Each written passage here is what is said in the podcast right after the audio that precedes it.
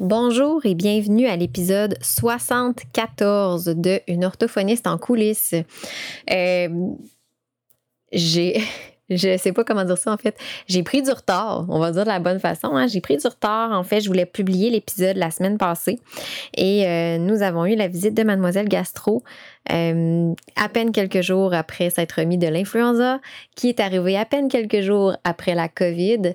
Donc, on a beau être bien organisé dans la vie, euh, là, ça fait un mois et demi que je compense avec les imprévus et les plages que je m'étais libérée pour pouvoir rattraper ces imprévus-là, ben, à un moment donné, se sont retrouvées surchargées, ce qui fait en sorte que ben, malheureusement le podcast a un peu pris le bord, on se le cachera pas euh, parce que ben, fallait que je puisse retrouver un certain équilibre. Mais aujourd'hui, je suis vraiment contente de vous partager un nouveau concept que j'essayais pour le podcast qui, qui est un principe d'entrevue, mais sous forme de discussion ouverte. Et là, j'ai invité ma collègue et amie virtuelle, parce qu'on ne s'est jamais rencontré en vrai, Maude Gagnon. Et euh, quand j'ai expliqué le concept à Maude, elle était comme Ah, ouais, je trouve ça intéressant. Dans le fond, le principe, c'est que j'ai eu envie de d'échanger ouvertement sur le podcast à propos d'un sujet en particulier. Euh, donc, avec Maude, on parle beaucoup ensemble en privé par rapport à la façon d'optimiser notre, notre, processus d'évaluation pour le rendre plus fonctionnel et tout. Donc, j'ai lancé une perche à Maude, j'ai dit, ça tente-tu qu'on en parle un peu plus ouvertement, qu'on en parle en public sur le podcast? Fait qu'elle dit, ben oui, puis elle dit, je te retourne la, je te relance la balle euh, et euh, je te pose, je vais te poser des éléments de réflexion pour qu'on se prépare un petit peu toutes les deux.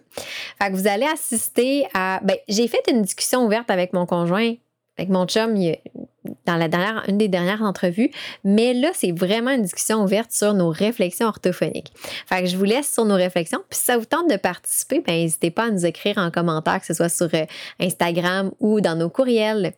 Une orthophoniste en coulisses, un podcast pour les professionnels touchant de près ou de loin au langage et qui veulent mieux gérer leur pratique et comprendre les enjeux actuels dans le domaine de l'apprentissage.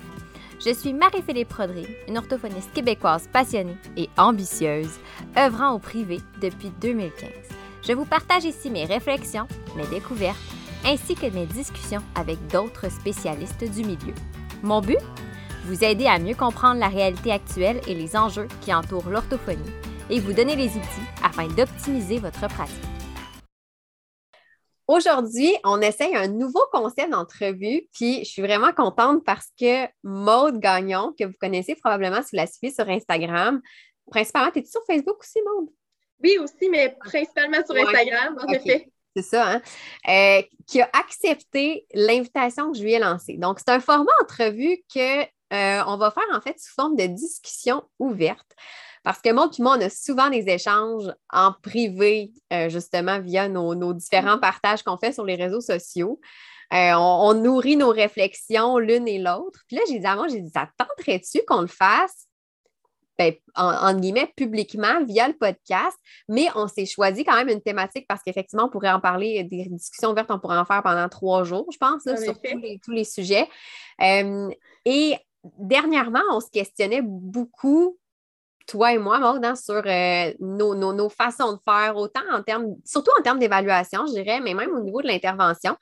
J'ai dit, euh, je, t'ai lancé l'invitation, puis je suis vraiment contente qu'elle t'ait accepté. Fait que oui, ça va être un peu comme une forme d'entrevue parce que je veux avoir euh, tes réflexions, je veux avoir aussi tes, tes, partages, tes, tes, observations, tes analyses, mais en même temps, comme je t'ai dit avant qu'on démarre l'enregistrement, toi aussi, tu peux me lancer la balle si tu veux là, avoir le, mon pouls de mon côté. Parfait. Avant, par contre, je garde quand même l'aspect euh, classique entrevue pour ceux qui ne te connaissent pas ou même ceux qui te connaissent puis que depuis tout récemment. Euh, j'aimerais ça que tu te présentes un peu. Donc, tu nous fasses un peu un petit topo là, de ton parcours euh, puis de, de, ce que tu, tes projets maintenant là, actuellement. Je t'écoute.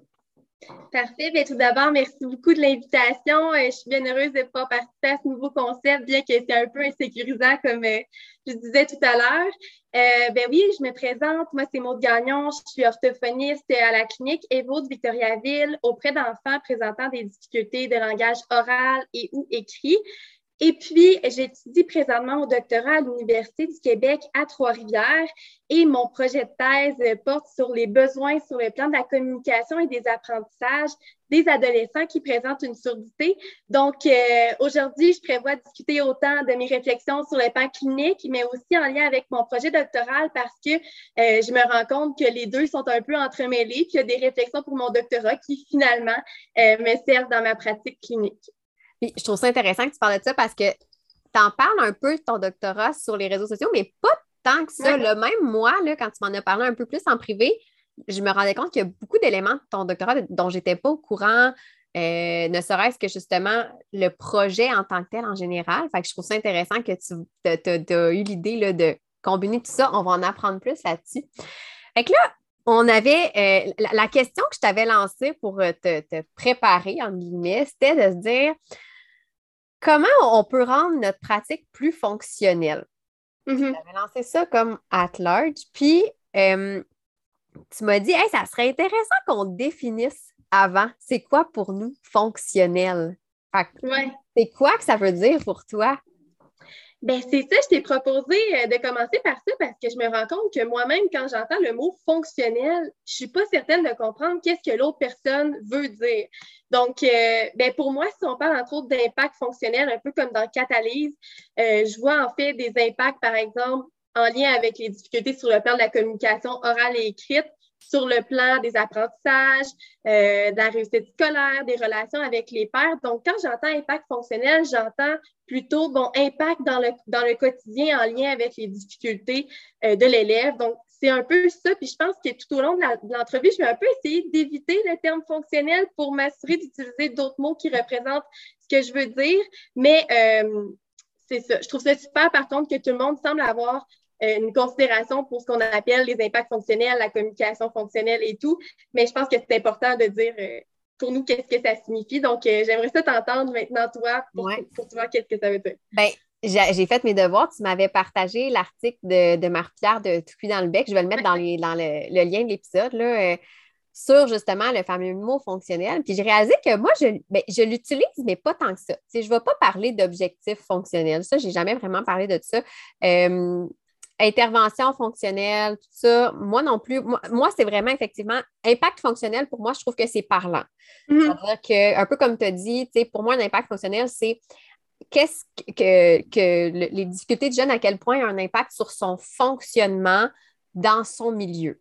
Pour mm-hmm. moi, c'est vraiment là, la, définition de base. Mais effectivement, c'est ça que quand je lisais l'article de Marie-Pierre, ça disait il y en a qui vont parler d'objectifs fonctionnels, d'intervention fonctionnelle, d'évaluation fonctionnelle. Puis c'est vrai que rendu là, je trouve que ça fait un peu quasiment, en, guillemets, galvaudé dans le sens que il y a autant de, définitions que de personnes qui utilisent le terme. Fait qu'on, OK, c'est pas un objectif fonctionnel. Je me suis dit, moi aussi, comme toi, OK, je pense que ça serait important, euh, surtout en ce moment que je suis dans ma révision de, de, processus, procédure d'évaluation, tout ça. Euh, j'aime beaucoup, les, objectifs prioritaires à la place mm-hmm. parce que il y a toujours moyen, à mon avis, de rendre un objectif fonctionnel. C'est-à-dire que n'importe quel objectif peut être justifié pour dire, ben ça, ça peut contribuer à un meilleur fonctionnement de, la personne dans son milieu. Là. Mais ce que je trouve intéressant, puis je prévoyais peut-être en parler plus tard dans l'entrevue, mais dans le fond, c'est que je pense qu'il ne faut pas tomber dans le piège de faire notre évaluation, disons, avec nos tâches standardisées, puis après ça, justifier nos objectifs en disant ah, mais oui, mais le vocabulaire, si je travaille, c'est un objectif fonctionnel parce que euh, ça va l'aider en compréhension du texte et tout. Oui, c'est vrai que ça risque de l'aider en compréhension de texte, disons, mais je pense que c'est mieux de se dire OK, ben, je prends des informations dans le quotidien de l'élève, comment ça va en classe, je discute avec les parents pour savoir comment ça se passe au quotidien. Puis là, oups, je me rends compte que vraiment, le vocabulaire en compréhension de texte, ça semble particulièrement difficile.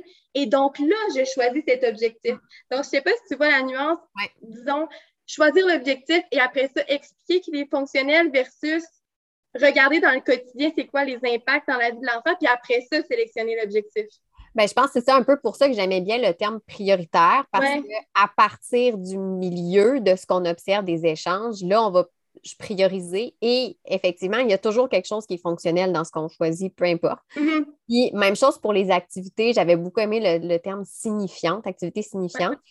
Parce qu'encore une fois, ça revenait un peu à ce que tu dis, c'est-à-dire qu'en équipe, avec, bon, dans, notre cas, toi et moi, on a pas mal la même clientèle, mais avec les jeunes, avec les parents, même des fois, l'équipe école, mm-hmm. d'aller voir aussi qu'est-ce qui, qui, qui, a une signification qui va réellement interpeller les personnes. Puis ça, mm-hmm. ben, c'est, entre guillemets, fonctionnel aussi, tu sais. Oui, c'est ça, effectivement.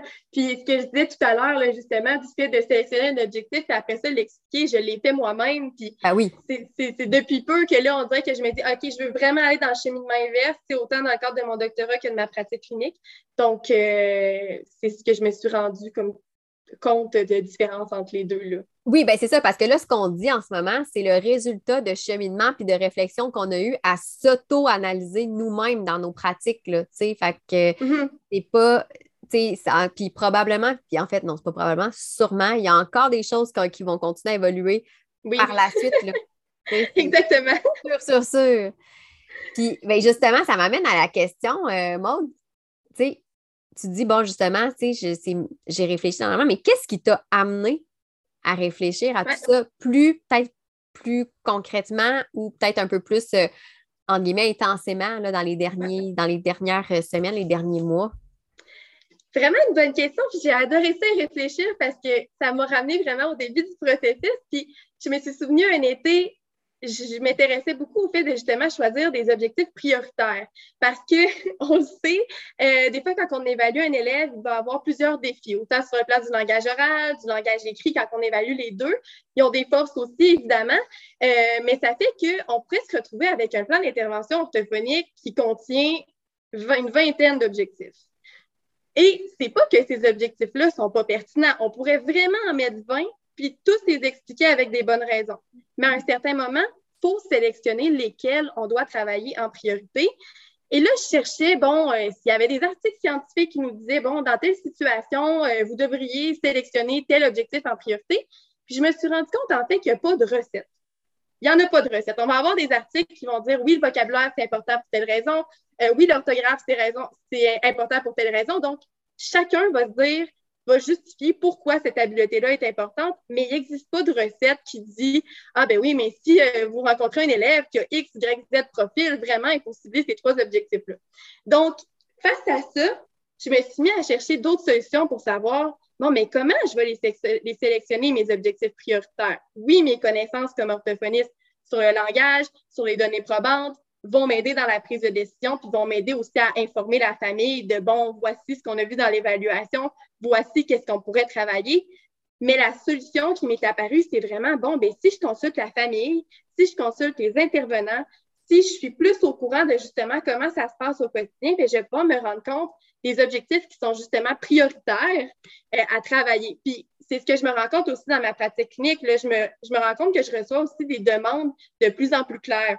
Euh, c'est ça. Puis peut-être parce que je les écoute plus, mais si par exemple un parent me dit Ah oui, en ce moment, vraiment, production écrite, ça ne va pas du tout. Bien, je vais aller plus creuser en production écrite, qu'est-ce qui fonctionne moins bien, puis je vais y aller en priorité, travailler ces éléments-là. Donc, vraiment, je trouve que c'est un outil puissant qui nous aide à prioriser le fait d'être plus au courant de, de qu'est-ce qui se passe dans le quotidien de l'élève. Tellement. Puis, tu sais, moi aussi, c'était un peu ça quand tu dis les parents, moi, c'est ça qui m'a amené à réfléchir à ça, c'est de dire, bon, mais ben, tu sais, je pars, je fais mon plan d'intervention, j'en discute avec le parent un peu, tu sais, mais encore, sont encore un peu, puis moi aussi dans le mode, ben, c'est entre guillemets, moi l'expert du langage, fait que, mm-hmm. on te dit nos besoins, pas avec ça, tu sais. Euh, mm-hmm. Puis, euh, mais effectivement, plus, plus ce que je réalisais, c'est que des fois, justement, à travers le suivi, puis surtout en pratique privée, des fois, on peut faire des suivis sur le long cours quand même. Fait que là, oups, là, ah, ben là, ces temps-ci, c'est ça. Ah, ben là, ces temps-ci, là, c'est plus ça. Euh, là, je me disais, OK, à ta peu, là, il y a des variations tout le temps un peu. Puis là, on, on s'éloigne du plan de départ y a-t-il moyen de, faire ça un petit peu plus dynamique aussi? Il y a ça que je me disais, parce qu'effectivement, les besoins dans l'environnement peuvent changer, les mm-hmm. exigences du milieu peuvent changer.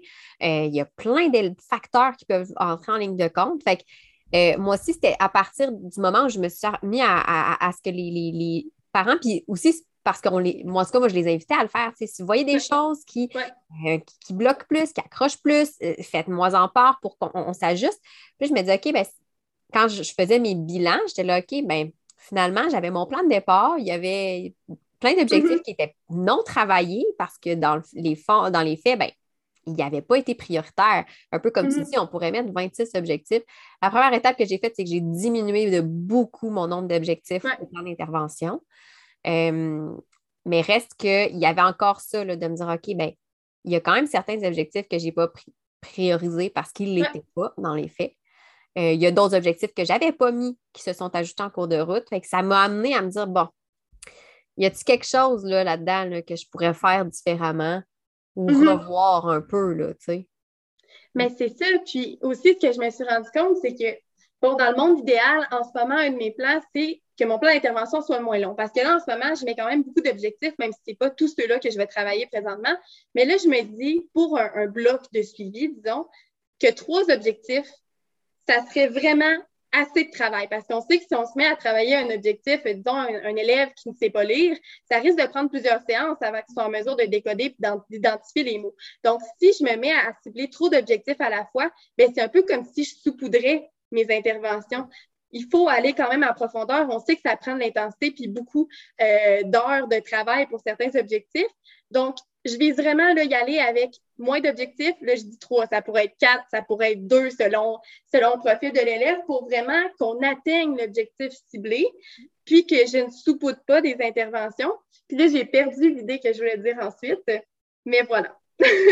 c'est très intéressant puisque ça m'amène à un autre, un autre élément. Justement, moi aussi, quand j'ai révisé, tu sais, moi, ce n'est pas, pas, un secret, je le dis souvent, je fais euh, des bilans en six mois mm-hmm. euh, pour mes élèves qui ont plus que un bloc de plus que huit rencontres au moins, parce que c'est sûr qu'après deux rencontres, je veux dire, j'ai pas bien ben une jus pour mon bilan, mais bref. Euh, puis c'est une des choses que j'avais commencé à mettre en place parce que je me disais, tu sais, un plan d'intervention, ben, théoriquement, la durée de vie d'un plan d'intervention, c'est un, an, là, tu sais. Mm-hmm. Mais même un an, je me disais, c'est facile de perdre le fil, surtout quand tu vois la personne aux semaines ou aux deux semaines, là, euh, ça en fait des rencontres sur un an quand même. Mm-hmm. Euh, fait que je l'avais mis aussi moi, puis un, des éléments qui m'a aidé justement à diminuer euh, le, plan d'intervention, c'est de me dire, OK, bon, je pars de mon point A qui est maintenant avec le portrait que j'ai, avec les, besoins que le jeune me mentionne, les parents, tout ça. Dans six mois, où est-ce qu'on aimerait Mm-hmm. être rendu en tenant compte avec des estimés de où est-ce qu'il va en être dans son parcours scolaire, où est-ce qu'il va en être dans le cheminement scolaire, euh, l'enseignant, ce qui me rapporte, tout ça. Euh, fait que moi, ça m'aide aussi dans mes objectifs parce qu'un peu comme tu dis, des objectifs, il y en a plein. Puis, mettons, on, prend un objectif de discours.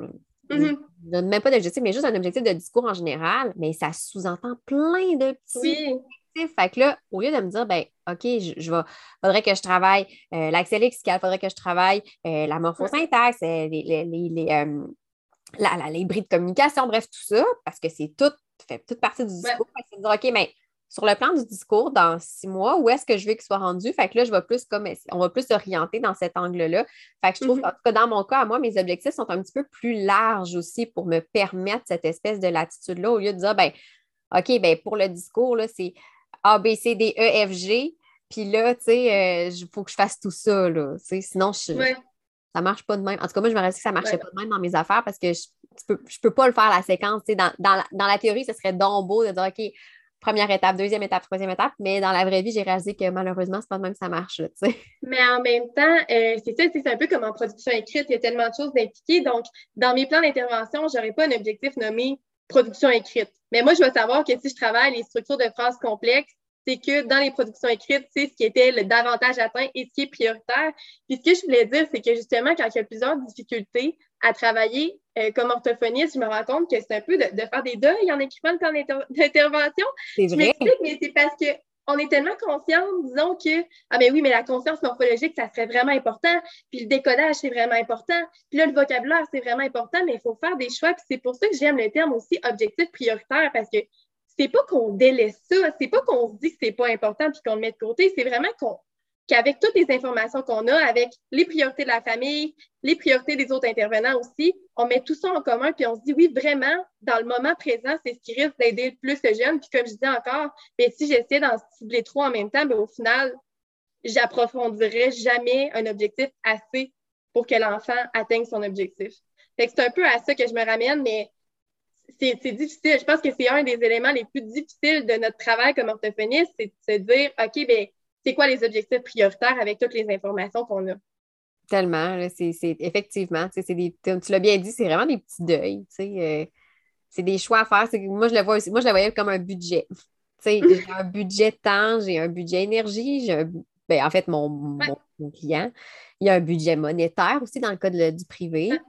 Euh, puis même, même dans la pratique publique, il y a un budget monétaire aussi, on ne se le cachera pas. Fait que, c'est dire, OK, bon, ben, avec le budget que j'ai, qu'est-ce que je peux utiliser, optimiser comme ressource? Puis là, on parle beaucoup de l'intervention, mais je serais curieuse de t'entendre par rapport à l'évaluation. Parce qu'il y a ça euh, aussi, là, tu sais.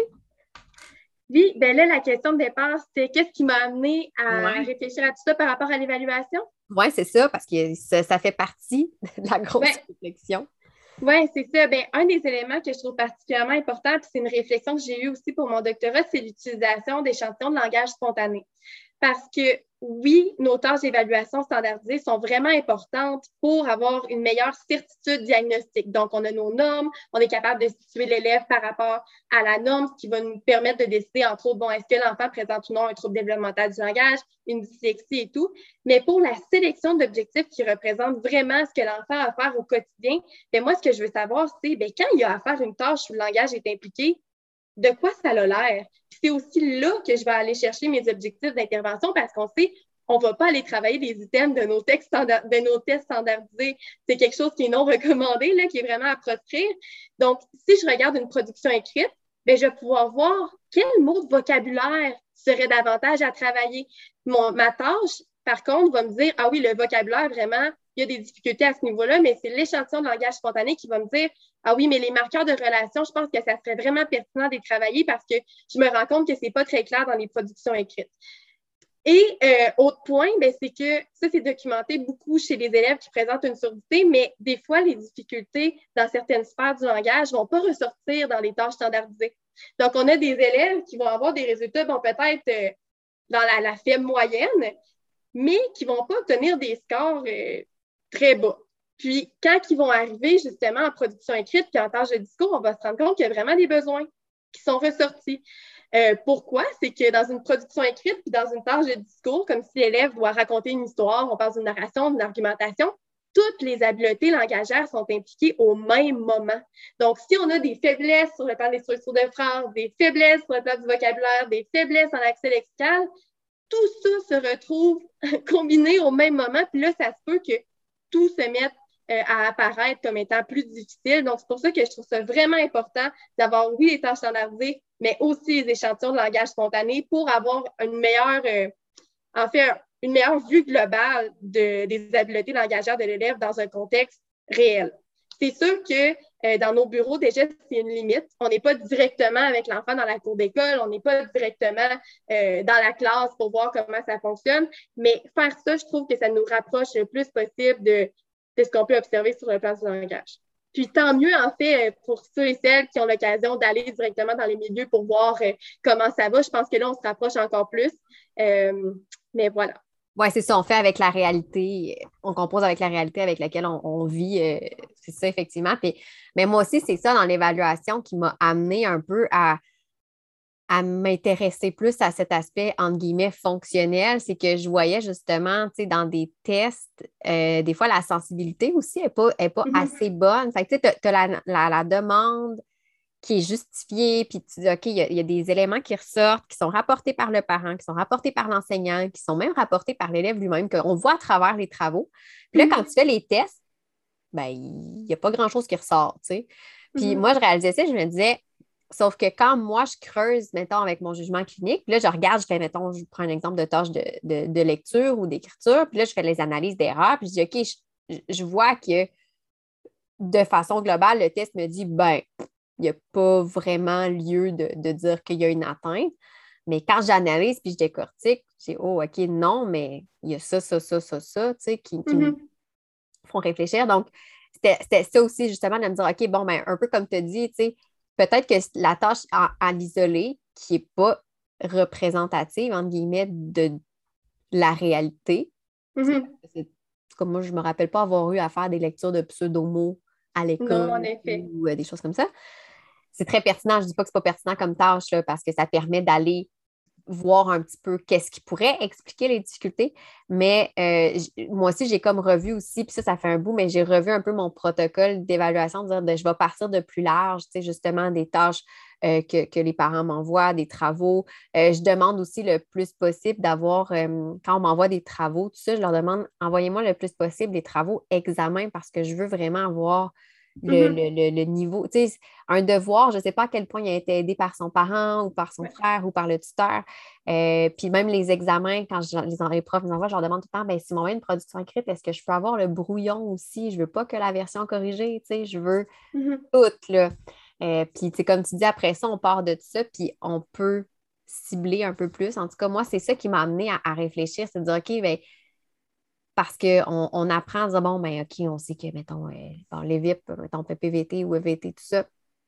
Je me mélange tout le temps entre le PPVT et le EVT. Je pense que les VIP, c'est l'équivalent du PPVT. C'est réceptif, ouais. Ouais, en tout cas, bref, je me mélange encore entre les deux. Mais, euh, tu sais, c'est bien comme tâche, ça peut nous dire beaucoup de choses, mais en même temps, mm-hmm. je vais peut-être partir d'une tâche de discours avant, de dire c'est pertinent, ou de compréhension inférentielle avant de tout fait que dans mon éval, c'était ça qui m'avait amené à dire OK, ben finalement, il y a des. J'avais l'impression des fois de brûler un peu des tâches parce que ça me parlait pas autant que quand je partais vraiment de l'échantillon, comme tu dis, de langage spontané, euh, des travaux scolaires, euh, mm-hmm. Mais en même temps, c'est ça, je pense que l'important, en bref, c'est de combiner tout ça. Donc, oui, on les aime, le notaire standardisé, surtout ben si en plus, on, sont, normalisés en franco-québécois. Euh, on les prend, on les aime. Euh, mais l'important, c'est aussi d'aller combiner avec d'autres sources d'informations. Donc là, notre langage spontané, euh, nos travaux scolaires dans lesquels on n'a pas de normes, oui, mais on a beaucoup d'informations sur le fonctionnement de l'enfant dans son réel milieu. Puis un autre élément que je trouve particulièrement intéressant, c'est quand on a accès à la correction de l'enseignant aussi. Parce que souvent, il y a des grilles, disons, qui nous disent Ah oui, le, niveau en vocabulaire est plus faible, euh, complexité des phrases et tout. Donc, ça permet de voir Ah, OK, oui, il y a un autre intervenant euh, qui arrive à la même conclusion que moi, disons. Oui, définitivement. Oui, vraiment. Moi aussi, quand c'est ça, moi, c'est quand les parents disent Ah, ben, je peux t'envoyer ça, ça, ça. Tu sais, les, commentaires en marge que les enseignants mettent. Puis, mm-hmm. reste que on, est en langage, mais je veux dire, moi, le, cursus scolaire, même si je le connais, je ne le connais jamais autant qu'un orthopédagogue ou un enseignant qui étudie là-dedans. Là. Fait j'ai beau consulter les, les, chartes justement du ministère de l'Éducation, reste que on ne le sait pas autant, tu sais. Fait que ça, effectivement, c'est super précieux d'avoir le, les traces de, l'enseignant. Oui, c'est ça. Sur quoi l'élève était évalué dans son milieu plus précisément, en fait, ça va nous permettre de voir aussi, là, versus euh, notre tâche ou une production écrite euh, pas noter. Mais euh, oui, donc c'était ça ma réflexion pour l'évaluation. C'est intéressant quand tu parles des traces de l'enseignant parce que c'est un autre élément qu'on pourrait considérer, entre guillemets, fonctionnel, dans le sens où mm-hmm. Deux profs de sixième année peuvent ne pas analyser de la même façon, ne vont pas enseigner de la même façon, vont pas. Il n'y a pas une façon qui est meilleure qu'une autre, mais dans le sens où ça peut avoir un impact sur euh, la façon dont les difficultés de l'élève se manifestent dans son, mm-hmm. dans son milieu aussi. c'est intéressant d'aller chercher aussi cette espèce de, son de cloche de, l'enseignant. Oui, c'est ça. Effectivement. On continue à réfléchir. Puis là, ça m'amène aussi justement, on en a parlé un peu quand même là, à travers tout ça par rapport à nos, nos raisonnements, mais mettons, maintenant qu'on s'est posé la question, puis là, on est toutes les deux en ce moment en train de se dire, OK, qu'est-ce que je pourrais encore optimiser dans ma pratique? Mm-hmm. Euh, c'est quoi des éléments que tu as peut-être mis en place? Comme on a parlé, comme je dis, en certains, mais là, on va vraiment adresser euh, la, question. Des éléments que tu as mis en place à, la suite de ces réflexions-là, de ces constats-là. Des choses que tu dis, ah, ça, j'aimerais ça, modifier ça. Mm-hmm. J'ai peut-être cette idée-là à vérifier, à tester, je ne sais pas. Euh, As-tu des petites suggestions? Oui. Euh, il y a principalement deux éléments. Euh, le processus d'évaluation, donc je vais le décrire, mais il y a aussi mon choix d'activité d'intervention euh, en clinique. Donc, je vais commencer avec mon, mon processus d'évaluation. c'est quelque chose que je commence là, à mettre en place présentement parce que j'ai réfléchi beaucoup dernièrement à tout ça. Donc, en fait, ce que je vais, c'est que, bon, au début, euh, on fait comme d'habitude la rencontre d'évaluation avec le parent, l'élève, avec toutes nos tâches, mais aussi en posant certaines questions ouvertes. Euh, je peux partager certaines questions que je pose généralement. Ça, ça fait un moment que je les pose, puis j'ai bien hâte aussi d'entendre toi, c'est quoi les questions prioritaires que tu poses? Parce que je pense que ça peut être intéressant de revoir nos listes de, questions. Donc, euh, en général, je demande à l'élève et à la famille, bon, qu'est-ce que tu aimerais qu'on travaille ensemble? Donc, si jamais on a un suivi ensemble, est-ce qu'il y a des choses dans lesquelles tu souhaiterais t'améliorer? Donc, déjà là, ça me donne des informations sur qu'est-ce qui semble prioritaire dans la vie euh, de l'élève. Là, ça, c'est euh, autant en lien avec ce que je vais utiliser dans mes thérapies que parce que l'amour de la lecture, c'est comme un de mes objectifs prioritaires en général parce que ça va faire que l'élève va s'exposer à des structures de phrases complexes, du vocabulaire et tout. Donc, je trouve particulièrement intéressant de savoir si l'élève aime lire. Euh, puis, si oui ou non, quel type de livre il aime et quel type de livre il n'aime pas du tout. Ça va me donner un point de départ par rapport à ça. Euh, je vais m'intéresser aussi aux intérêts. Quels sont tes intérêts? Ça va me donner différentes informations. Donc, si un jeune me mentionne qu'il aime beaucoup la motocross, euh, ça va me dire que sans doute qu'il y a beaucoup de connaissances là-dessus. Et donc, en intervention, quand je vais vouloir lui faire écrire des textes ou lui faire lire des textes pour euh, que mon niveau de difficulté soit adéquat, ça se peut que je commence avec des thèmes connus. Et donc, si un élève connaît le hockey, la motocross, les chevaux, euh, je vais peut-être commencer par ça. Donc, il y a ça, puis aussi parce que je veux que ce soit intéressant pour l'élève, puis qu'il euh, ait l'impression de faire quelque chose de motivant dans mon bureau. Et aussi, je demande aussi quelle est ta matière préférée et celle que tu aimes la moins. Ça revient un peu à la question, en fait, dans quoi tu aimerais t'améliorer. Des fois, il y a d'autres informations qui ressortent par rapport à ça. Puis finalement, je pose des questions. Ça, c'est plus dans le questionnaire aussi avec le parent, mais quels services ont été reçus par le passé? Qu'est-ce qui a aidé? Qu'est-ce qui n'a pas aidé? Ça donne d'autres informations. Et euh, bon, je m'intéresse certainement aussi à la mise en place des outils technologiques, des adaptations à classe, qu'est-ce qui semble fonctionner et qu'est-ce qui euh, semble moins aidant présentement? c'est dans ton questionnaire. Dans le fond, c'est une rencontre que tu fais ou ça fait partie de ton, ta première rencontre en éval? Ça fait partie de ma première rencontre en éval. Je pense que toi, tu fais justement une rencontre d'anamnèse, puis je trouve ça vraiment intéressant. Tu dois vraiment prendre le temps d'approfondir plusieurs questions, mais j'ai des questions autant dans mon formulaire d'anamnèse, mais d'autres que je pose directement à l'élève, comme les livres, la matière préférée, que ça, euh, je pose directement juste à l'élève, puis le parent est présent. Là. Mais oui, c'est à même ma première rencontre d'évaluation, mais on fait aussi d'autres choses dans la première rencontre. Donc, euh, tout ça pour dire que dans le fond, je commence déjà à recueillir des informations sur les besoins d'élèves au début de l'évaluation. Mais ce que je souhaite faire, c'est que lors de la remise des résultats, je présente bon, les difficultés, les forces de l'élève pour que tout le monde soit au fait de qu'est-ce qui a été relevé, pour que les gens puissent avoir une discussion euh, avec les mêmes connaissances que ce que moi j'ai mis dans le rapport, en fait. Là. Puis, ressortir des objectifs qui pourraient être prioritaires en lien avec tout ça et qu'ensuite on ait une discussion à savoir, bon, bien, parmi, disons, les 10 objectifs ressortis, qu'est-ce qui semblerait prioritaire présentement dans la vie de l'élève? Donc, je pourrais dire, par exemple, ah oui, le, vocabulaire, ça peut être prioritaire pour telle et telle raison, euh, l'orthographe pour telle et telle raison, et que là, le parent dise, ah oui, ça vraiment, là, ça rejoint ce que je vois dans la période des devoirs, l'orthographe, c'est vraiment pas facile, le professeur en parle aussi. Donc, vraiment qu'il y ait une liste pour que le parent puisse aussi discuter avec moi de tout ça et que là, on mette au point justement le plan d'intervention orthophonique final de cette façon-là, en fait, ça se fait davantage en collaboration avec euh, le parent. Et aussi, euh, ce que je souhaite changer, c'est que bien souvent, j'ai appelé, par exemple, l'enseignant, l'orthopédagogue et tout, avec l'accord du parent, bien entendu, parce qu'on ne contacte pas des intervenants sans l'accord euh, de la famille, après que le rapport soit terminé.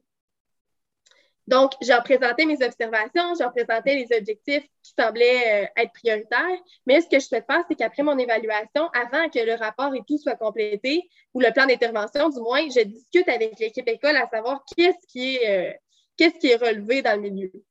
Donc, c'est un peu ça. Mais ça ressemble quand même un peu à moi, dans le sens où moi aussi, j'ai fait plusieurs changements dans les deux dernières années. Euh, ben, commencer par le questionnaire d'anamnèse, j'ai j'ai enlevé mon questionnaire d'anamnèse dans le sens où j'envoie plus de formulaire à remplir. Mm-hmm.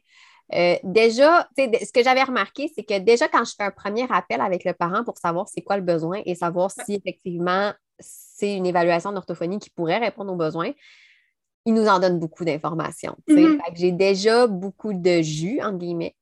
Euh, puis ce que je fais, c'est ça, c'est que j'ai une, rencontre d'anamnèse que je prends avec le parent.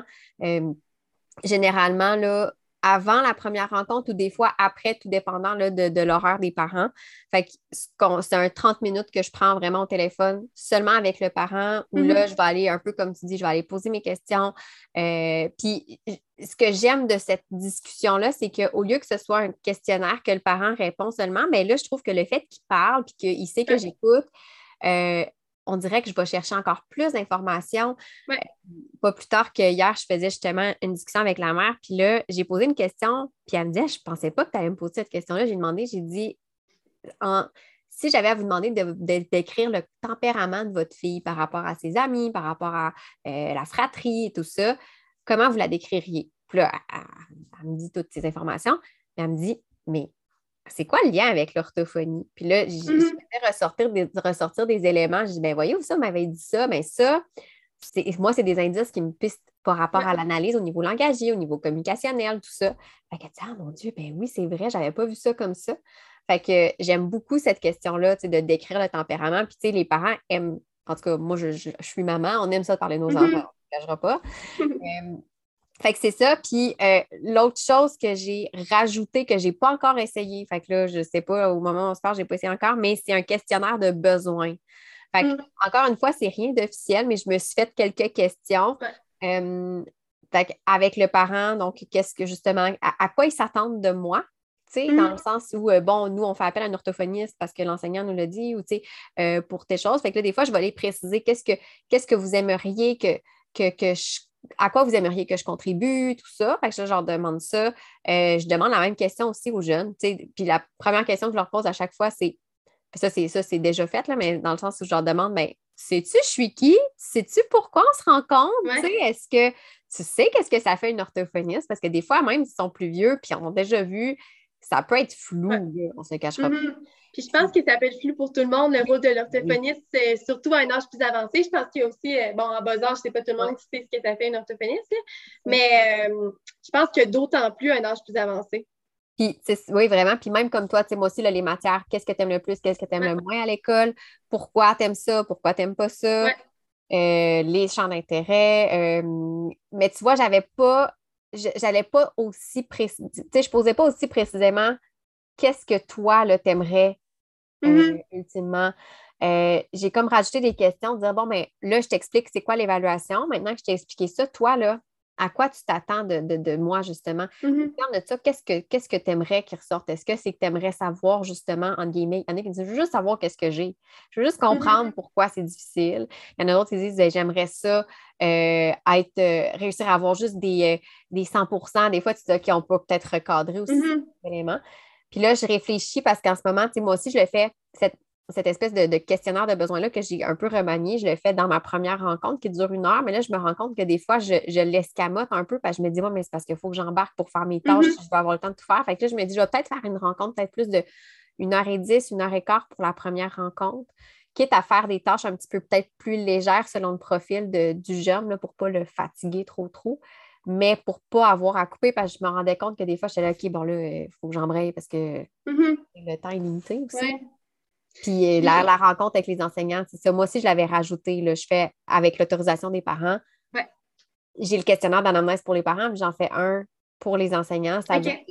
Après la première rencontre, je rappelle aux parents, euh, vous avez rempli le, formulaire. Euh, mm-hmm toujours correct pour vous, moi, euh, je vais contacter l'enseignant. Fait que j'envoie un courriel à l'enseignant, puis je leur demande de prendre un petit rendez-vous téléphonique où là, je pose justement des questions. Connaître le fonctionnement du jeune en classe, euh, qu'est-ce que c'est quoi les besoins, euh, tout ça. J'aime aussi savoir c'est quoi les ressources qu'il y a à l'école? Parce que c'est différent d'un à l'autre. Puis des fois, dans les recommandations, ça peut teinter les recommandations.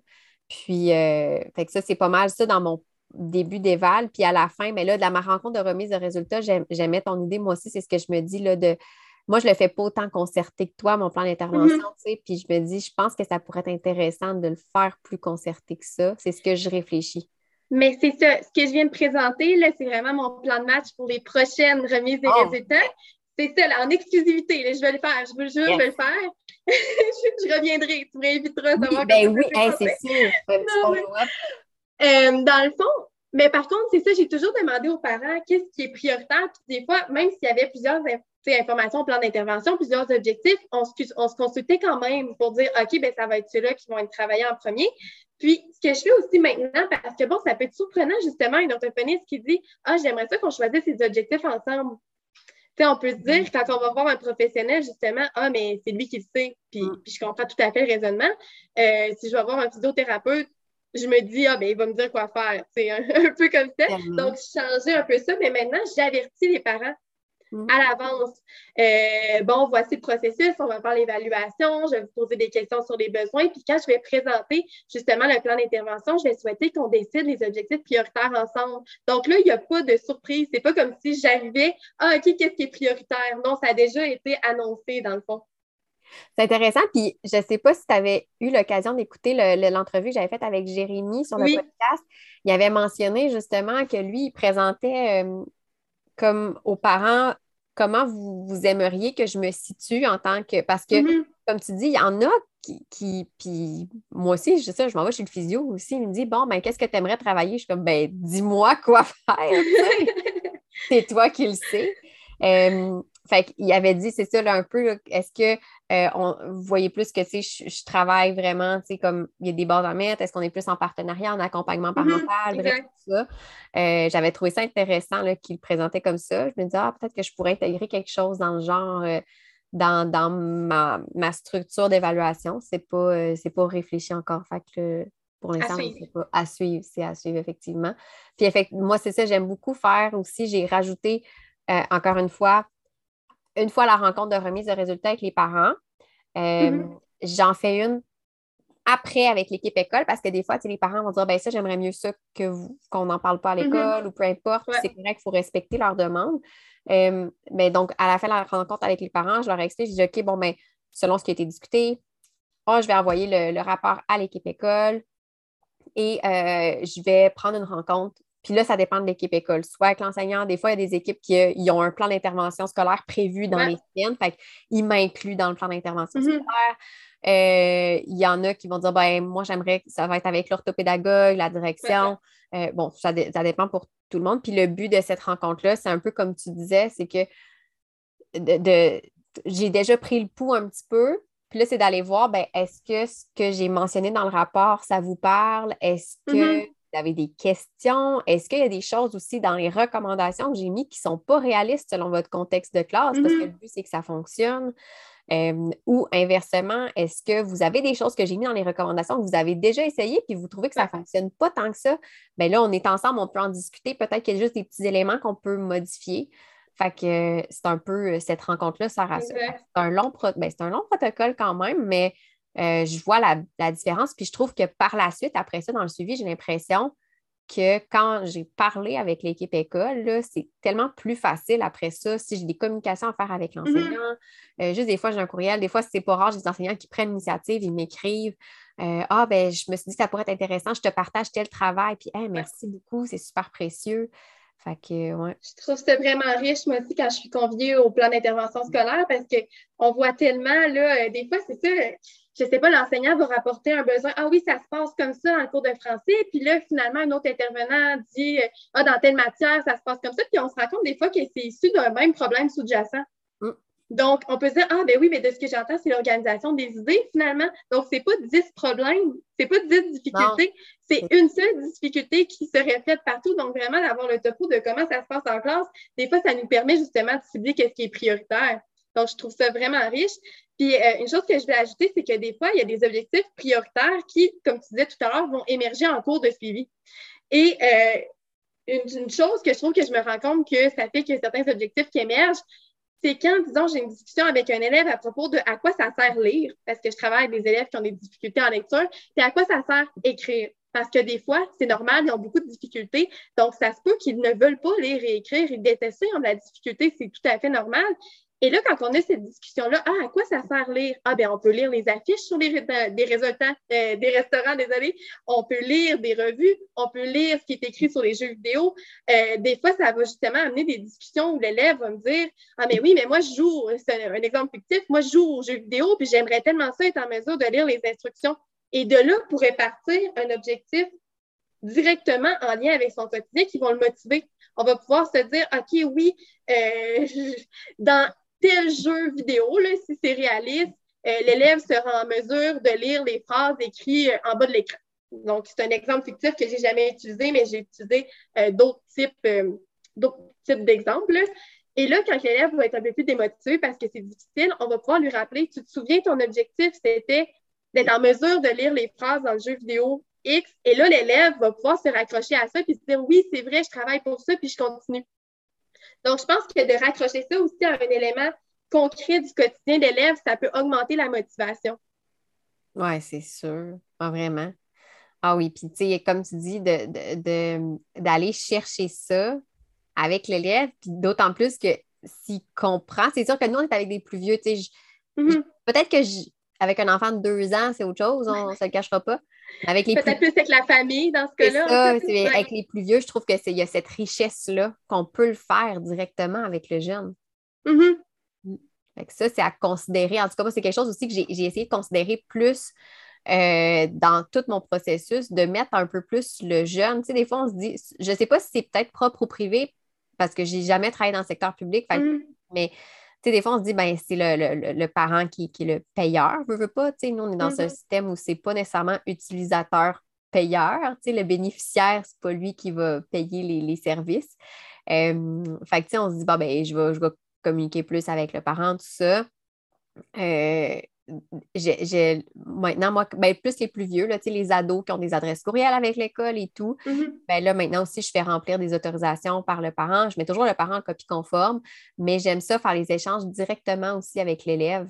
Mm-hmm. Donc, euh, s'il y a, je sais pas, moi, je dis, OK, ben, oublie pas, tu m'as dit euh, la semaine prochaine euh, que tu veux euh, telle affaire ou euh, tiens, voici, on a travaillé telle chose pour euh, ton examen de peu importe, d'histoire, puis je t'envoie le, le document, puis si tu veux le continuer, tu peux le continuer. Au lieu de dire je l'envoie à, la mère ou au père pour que lui l'envoie par la suite, non, non, je communique direct avec le jeune. Je trouve que ça aussi, ça fait partie de rendre le tout plus, c'est même pas fonctionnel, mais plus concret en fait. Oui. C'est ça, oui. Exactement. C'est des petites considérations qui ne sont pas. C'est pas si compliqué que ça à mettre en place, dans le sens qu'on n'a mm-hmm. pas rebrassé toute notre offre de service puis notre structure de service. Mais reste que c'est tout le temps, je pense. Euh, Mais c'est des éléments qu'on ajoute peu à peu. Puis ce que je donnais comme exemple avec le jeu vidéo, c'est justement, c'est parti euh, de l'idée que je me rendais compte qu'il y avait plusieurs élèves pour qui la, la lecture c'est difficile, puis que la motivation envers la lecture c'est difficile. Et donc, quand on travaillait ça, il, fallait travailler, c'est vraiment ça l'objectif ciblé. Puis quelqu'un qui ne sait pas lire, et on sait que ça a des impacts fonctionnels importants partout au quotidien. Donc là, je souhaitais vraiment aller chercher une motivation qui venait de l'élève parce que ça allait être ça le moteur de sa réussite. Et après l'avoir fait avec un élève, ben, je me suis mis à le faire avec d'autres. Donc, c'est parti de ça. Puis finalement, c'est devenu un peu comme une tradition quand je travaille ce type d'objectif-là ou quand je me rends compte que la motivation est plus difficile. Euh, donc voilà, c'est ça. Au fil du temps, euh, on change un peu nos pratiques par-ci, par-là, sans nécessairement tout faire en même temps, puis que là, euh, tout change. Là. puis ce que tu viens de dire, en fait, ça ne dérange pas. Je penserais justement au point sur les activités authentiques parce que ça me fait penser à ça mais pour favoriser le transfert, parce que justement, dans nos bureaux, ce n'est pas le milieu quotidien, ce n'est pas l'école. J'essaie de plus me coller possible à ce qui pourrait être fait dans la vraie vie. Ce qui va faire que je vais, entre autres, utiliser beaucoup des parce que c'est une activité que les élèves vont avoir à faire, puis aussi parce que je vais favoriser l'amour de la lecture pour plein de raisons, entre autres pour enrichir le vocabulaire, les connaissances sur le monde, le langage. Donc, j'utilise beaucoup des livres, des textes. Euh, des fois même, je vais utiliser des manuels scolaires parce que ça se peut qu'on travaille le vocabulaire scolaire. Euh, c'est ça. Euh, par exemple, je, disais à l'organe dans l'autre podcast, mais j'ai souvenir que ça a été difficile pour moi de démêler qu'est-ce que c'est sédentaire de nomade. Donc, il y a vraiment des mots de vocabulaire complexes, plus abstraits. Je trouve ça important d'aller travailler avec les élèves. C'est quoi la réfraction? Mais c'est tellement compliqué comme définition. Donc, euh, donner des stratégies pour tout ça. Donc, vraiment me coller sur des tâches qui ont à faire. Puis avec euh, les plus jeunes, mais même avec les plus vieux, j'aime aussi beaucoup utiliser du matériel 3D. Euh, si je travaille avec un enfant de 5 ans, parce que ma clientèle, je ne l'ai pas précisé au début, mais ils ont de 5 à 18 ans, je vais sans doute prioriser l'utilisation d'un château, d'un bateau de pirate, parce que dans leur quotidien, c'est ça qu'ils vont faire jouer. Je vais vouloir travailler, entre autres, bon, les sons de la parole dans un contexte plus authentique qui se colle dans leur vie. Donc, je vais utiliser ce type de jeu-là. Donc, j'ai cette considération-là aussi dans mon élaboration d'activités de thérapie de me dire Ah oui, mais ça, est-ce que ça que l'élève ait à le faire dans la vraie vie? Puis c'est sûr qu'on a des objectifs qui nécessitent plus de la drill, c'est-à-dire qu'on va avoir à répéter plusieurs fois une cible à répétition puis que c'est zéro naturel. Donc, si je travaille la conscience phonimique, ça se peut que j'ai une liste de mots avec plein de groupes consonantiques, là, l'élève doit séparer ensemble le mot train. OK, on passe à l'autre mot, ça va super vite. L'élève ne va pas avoir à faire ça dans sa vraie vie mais je sais qu'éventuellement, ça, ça va être mis en place dans des situations d'écriture. Donc, quand je pars d'un contexte qui n'est pas naturel et qui n'existe pas dans la vie, je vais m'assurer éventuellement que l'élève est en mesure de faire le transfert dans une activité plus authentique, disons. Donc, bon, quand il est amené à écrire des phrases, est-ce qu'il est en mesure d'utiliser la conscience phonimique? Donc, c'est ça. Soit je pars justement d'une situation plus réel de la vie et on peut travailler l'objectif dans ce contexte-là. Et si ce n'est pas possible, parce qu'au début, ça demande une intensité de pratique, je vais éventuellement faire le transfert. Parce que c'est ça, si je prends une activité complètement décontextualisée qui n'est pas en lien avec le quotidien, bien, je me dis, je suis plus loin du moment où ça risque de généraliser dans son quotidien, en fait. Oui, je comprends. Effectivement. C'est ça, comme tu dis, puis ça revient un peu à ce que tu disais tantôt par rapport aux tâches standardisées. Ça ne veut pas dire d'écarter ça, là.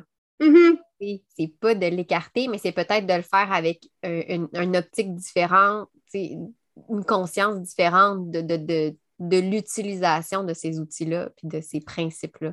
De quel outil tu veux dire? Ben, je parlais soit les, tâches standardisées ou, mettons, tu parlais de la drill ou euh, des éléments comme ça qui ont été démontrés justement, qui ont un impact, mais qui ne sont pas nécessairement comme tu dis, je veux dire, moi, dans la vie de tous les jours, je ne vais pas décortiquer mon mot, le segmenter en phonème, mais on sait par contre que mm-hmm. c'est utilisé pour. Donc, c'est plus ça ce que je veux dire, c'est ça. Mm. Oui, exact. Et non pas, ben OK, ben la science montre ça, parfait, je le fais, mais en même temps, mon objectif en bout, en bout de ligne, c'est quoi réellement? Puis je me rends compte aussi que des fois, je pense que c'est normal parce que justement, quand on arrive pour écrire des phrases, on a beaucoup plus, plus de choses impliquées que si, par exemple, l'élève doit séparer un mot en son puis écrire seulement un mot. Des fois, ça va être comme acquis en contexte de mots. Puis quand il arrive dans des phrases, il faut encore le type d'erreur travailler. Donc, c'est pour ça que je trouve ça important d'aller voir, bon, ben dans un contexte un peu plus difficile, est-ce que vraiment ça s'est transféré? Puis qu'est-ce qu'on peut faire pour favoriser le transfert? Donc, euh, c'est un peu ça. Définitivement. Puis si on aborde justement, ben, on a parlé, c'est ça, une discussion ouverte, hein, je me rends compte, c'est pas, il n'y a rien qui est coupé au couteau, hein, mais euh, ce serait quoi les prochaines étapes là, à court, peut-être moyen terme que tu aimerais mettre en place justement dans ta pratique par rapport à toutes les réflexions qu'on a eues, que ce mm-hmm. soit en évaluation, en intervention, ça peut être même en suivi, post-suivi, peu importe? Euh, j'ai déjà dit tantôt en exclusivité que j'essaye un nouveau processus d'évaluation. Donc, euh, je dirais que mon énergie dans les prochaines semaines, mois, ça va être de voir comment ça, se passe, qu'est-ce que je peux modifier. Euh, après ça, je vais pouvoir dire comment ça s'est passé. Je pourrais peut-être en parler aussi sur les réseaux sociaux à suivre. Mais principalement, ça va être ça, de voir comment ça va quand que justement je présente quelques objectifs puis qu'on fait la sélection en collaboration avec le parent, comment ça se passe quand que je prends le temps justement d'appeler les intervenants avec l'autorisation des parents avant, disons, la rédaction du plan d'intervention et non après? Euh, je pense que ça se fait aussi de, faire quelque chose qui est collé sur les objectifs sur euh, la réalité de l'enfant si on appelle après, parce qu'on peut toujours, on peut toujours s'adapter en cours de route. Mais je pense que ça serait facilitant euh, dans mon cas d'essayer de le faire avant. Donc, c'est ça de mon côté, principalement. Je pense que j'ai en masse de travail à ce niveau-là. J'aimerais ça t'entendre, toi, à ce ben, Moi aussi, c'est ça, j'en ai parlé un petit peu. Fait que là, j'ai fait je me suis fait un questionnaire de besoins, puis encore une mm-hmm. fois, ce n'est pas pour le suivre à la lettre, mais je me suis mis comme des grandes questions à, suivre, à, mentionner pour les parents que je vais poser aussi dans le questionnaire d'anamnèse. Donc, pas juste aller chercher l'historique, mais aussi aller chercher le qu'est-ce que vous voulez, qu'est-ce que vous, recherchez, tout ça. Euh, je vais probablement, comme j'ai dit, revoir un peu la structure de ma première rencontre d'évaluation pour euh, discuter un petit peu plus avec le, jeune quand je le rencontre. Mm-hmm. Donc, me, sentir peut-être un peu moins chargée de de, devoir là, tout de suite embarquer avec mes tâches parce que je sais, on ne se le cachera pas, il y a du stock à faire en éval. Là, mm-hmm. on est limité dans le temps, puis on veut pouvoir en faire le plus possible pour avoir le portrait le plus précis possible. Là, ça fait que ça, ça fait partie de, mes prochaines. Dans, je, vais l'essayer dès les prochaines évals. C'est mis en place, il faut juste que je l'essaye. Euh, puis mon, là, ce que j'aimerais, moi, c'est vraiment c'est ça, de, revoir un peu ma structure de remise de résultats pour mm-hmm. que ce soit moins je parle et je présente. Euh, mm-hmm. mais plus, ben voici, et euh, vous, qu'est-ce que ça vous sonne comme cloche? Est-ce que ça répond un peu à ce qu'on a mentionné comme besoin de départ? Et introduire un peu plus le plan d'intervention, justement, de manière concertée. Donc, sans dire un peu, arriver, dire bon, ben voici, puis qu'est-ce que vous aimeriez qu'on priorise? sais, arriver un peu avec un plan. Bon, ben à la lumière de ce que vous m'avez dit, de ce que j'ai observé, c'est ce que j'estime. Qu'est-ce que vous, est-ce qu'il y a des choses là-dedans que vous aimeriez changer? Est-ce qu'il y a des choses que vous aimeriez ajouter, enlever? Euh, fait que c'est plus ça. Euh, ça, c'est à court terme parce que je suis, au moment où on enregistre l'épisode, je suis vraiment en plein là-dedans à revoir mm-hmm. tout, ça. Euh, et par la suite, ben là, c'est ça, c'est tellement pas clair en ce moment, dans le sens où j'aimerais ça revoir un peu ma structure d'intervention pour. Mm-hmm. Euh, je ne sais pas si c'est un défi du privé, comme je dis, parce que j'ai jamais travaillé dans d'autres secteurs, mais tu sais, mm-hmm. ça reste que la collaboration avec les autres acteurs dans mm-hmm. l'environnement du jeune n'est peut-être pas aussi naturelle. Tu sais, surtout, mettons, moi, en ce moment, je ne suis même pas dans une clinique multi, tu sais, je suis toute seule. Euh, d'essayer de trouver une façon d'optimiser cette collaboration-là dans mes interventions aussi. Euh, compte tenu des ressources qui sont disponibles, des ressources auxquelles le jeune a accès, euh, bref. mais ça, c'est au moment où on se parle, c'est très flou dans ma tête encore. Exactement. Moi aussi, j'ai pensé en parler, mais je trouvais ça trop flou. Mais je trouve ça tellement riche quand on peut justement collaborer avec les autres intervenants parce que justement, ils voient des choses. C'est par exemple, des fois, il y a des intervenants qui me disent Ah, il se passe ça en mathématiques. C'est pas quelque chose que moi j'avais observé parce que j'évalue pas les mathématiques, mais je peux quand même euh, contribuer à l'intervention sur ce plan-là, euh, particulièrement bon, la compréhension de la résolution de problèmes, disons, qui reste un peu de la compréhension de texte. Mais euh, c'est ça. Donc, je trouve ça vraiment riche sur ce point-là. Puis, dans le fond, je me rends compte aussi qu'on parle beaucoup de questions ouvertes. je pense que c'est un peu comme là, toi aussi, d'avoir des questions ouvertes pour avoir des échanges avec les parents. Puis je disais au début que j'allais parler un peu de mon doctorat. Euh, oui. Donc, oui, c'est ça. Je vais en parler en ce moment. Dans le fond, dans mon doctorat, à l'étude 1 qui a été réalisée, euh, c'était des groupes de discussion focalisés avec des intervenantes spécialisées en surdité. Et justement, ben, c'est une étude de nature qualitative. Donc, c'était des questions ouvertes. Puis après ça, euh, je suis présentement dans l'analyse de tout ça. Et je pense que c'est ça. Personnellement, j'ai une petite passion pour les questions ouvertes. Peut-être parce que justement, j'ai été amenée à me former davantage là-dedans dans le cadre de mon doctorat, puis tu sembles aussi pencher un peu de ce côté-là. Mais euh, on entend aussi parler justement de grilles, d'analyse et tout. Puis je pense que justement, c'est quelque chose qu'on peut se questionner à savoir, ben moi, comme orthophoniste, est-ce que je suis plus à l'aise d'avoir une grille euh, à cocher pour cibler les besoins ou euh, je me sens plus à l'aise avec des questions ouvertes avec lesquelles, après ça, je vais faire une analyse pour faire ressortir les besoins. Je pense qu'il y a quand même différentes options qui s'offrent à nous. Puis de, chercher un peu qu'est-ce qui nous convient mieux, euh, je pense que ça peut être facilitant, aidant dans notre pratique. Puis après ça, ben, dans le fond, un autre point que je trouve particulièrement important, puis qu'on a parlé, c'est d'avoir l'opinion de l'élève lui-même. Donc, je me suis intéressée dans l'étude 1 aux besoins euh, des élèves qui présentent une surdité selon la perspective des intervenantes. Mais ensuite de ça, à l'étude 3, je souhaite vraiment aller demander aux élèves eux-mêmes c'est quoi leur perception de leurs forces, leurs défis, puis de qu'est-ce qui pourrait, selon eux, les aider? Parce que peut-être que les intervenantes ont mentionné quelque chose, mais que les adolescents, eux, ont une version différente de la situation. Puis je pense que c'est important d'aller tout mettre ça en commun. Donc, c'est vraiment une considération que j'ai aussi dans ma pratique clinique. C'est vraiment intéressant, c'est ça. Fait que ton, ton doctorat t'a comme nourri aussi. Oui. Dans ce sens-là. C'est le fun. Euh, puis comme tu sais, ce que je trouve intéressant encore plus, c'est que c'est quand même une clientèle qui est très nichée dans le cas de ton, doctorat, une mm-hmm. population qui est très, euh, très, très spécifique, mais ça, ça rejoint. Tout le monde. C'est ça.